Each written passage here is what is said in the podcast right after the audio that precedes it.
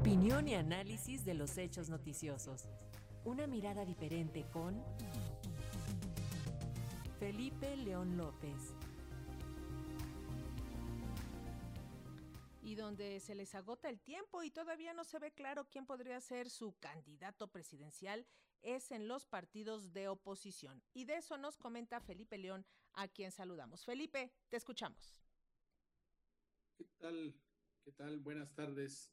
Buenas tardes amigos de Red Educación. Pues sí, se busca opositor. Es un anuncio inquietante que ronda por las organizaciones políticas, empresariales, partidistas, inconformes con la llamada cuarta transformación. No está en el aviso oportuno, ni en mensajes de ocasión, ni tampoco en anuncios de radio televisión, marketplace o redes sociodigitales, pero sí en sendos desplegados que curiosamente aparecen todos con una misma línea discursiva. Va por México y para acabar con la polarización que ha provocado el populismo.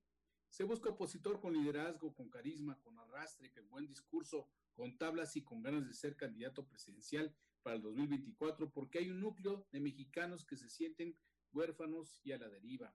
Una complicada búsqueda de los opositores al actual régimen, pues todo indica que cualquiera que sea corcholata destapada ganaría sin muchas complicaciones la presidencia de la República por 3 a 1, por 2 a 1. La diferencia, según las tendencias y con el nombre que pudiera aparecer en la boleta, Claudia, Marcelo, Adán e incluso Ricardo. Por eso, al arranque de este 2023, han acelerado los arrastreros políticos para encontrar una fórmula atractiva y competitiva para que atraiga desde ya los reflectores y aglutine a los partidos y grupos y asociaciones, intereses y ciudadanos que se han colocado en la banqueta contraria al López Obradorismo. Como si fuera una consigna, creen que el artífice de ese plan aglutinador es Claudio X González Jr., el malévolo señor X, al que atribuyen grandes cualidades y capacidades de convocatoria por donde pasan lo mismo dirigentes partidistas que los líderes de las cúpulas empresariales, religiosas y hasta el contenido de los diarios opositores. Al señor LX le han colgado muchos milagros, aunque insuficientes, para que su temeridad alcance a ser considerada una cabeza de bloque opositor victorioso.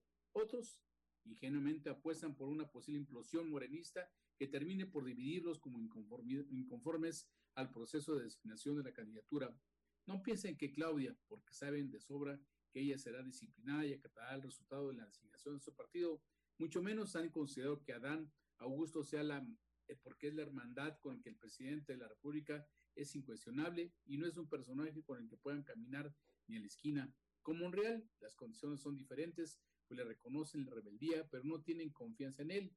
Ya los dejó colgados una vez en el 2018 con la jefatura de gobierno y ahora ya no le creen que pase a sus filas. Sin embargo, con Marcelo las condiciones son diferentes.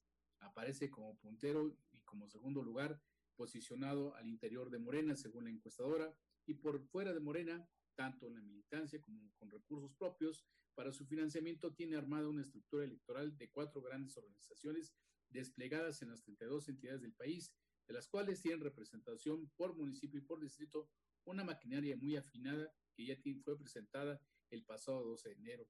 El tiempo transcurre rápidamente y las oposiciones están enclavadas entre elegir al candidato con apellidos cargados de pasado priista y enlodados de foxismo, calderonismo o de una dudosa capacidad y honestidad moral, aunque de buen marketing para la imagen pública de los medios tradicionales y las redes sociodigitales.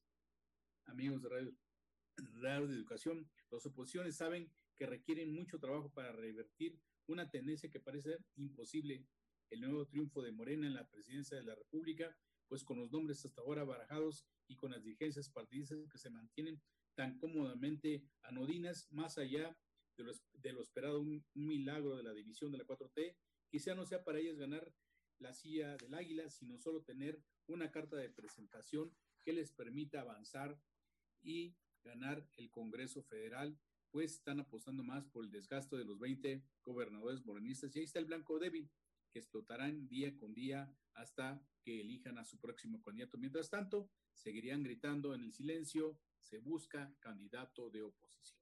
Muchas gracias. Muy buenas tardes. Hasta luego. Gracias.